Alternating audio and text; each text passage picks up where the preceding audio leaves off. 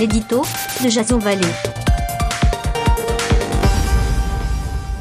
Bonsoir, nous sommes le vendredi 7 novembre 2018 et voici le titre de l'éditorial de ce jour, Crise de représentation. Une situation qui s'envenime chaque jour avec cette sempiternelle impression que le monde tourne en boucle autour de cet unique sujet, les gilets jaunes.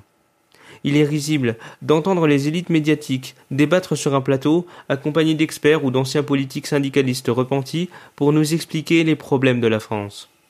Certes, Emmanuel Macron n'est pas le seul responsable de l'actuelle crise sociale qui ronge le pays. Ses prédécesseurs et l'opposition aussi. Mais si l'on veut changer les choses, il faut commencer par la base. Par définition, le peuple est représenté par l'Assemblée nationale. Or, les députés qui y siègent ne connaissent pas la valeur du SMIC et jouissent d'avantages conséquents pour la plupart injustifiés. S'ils incarnent le pays, ils doivent donc vivre avec le salaire moyen. Certains y verront dans ces propos des velléités populistes, bien au contraire. Redonner confiance aux Français ne passe pas par un moratoire.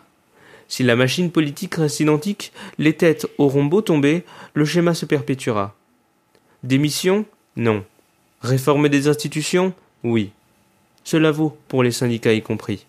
Tous se prétendaient jadis être anti-système, mais le nouveau, qui est en passe de se dessiner aujourd'hui, comble de l'ironie, se fera sans eux.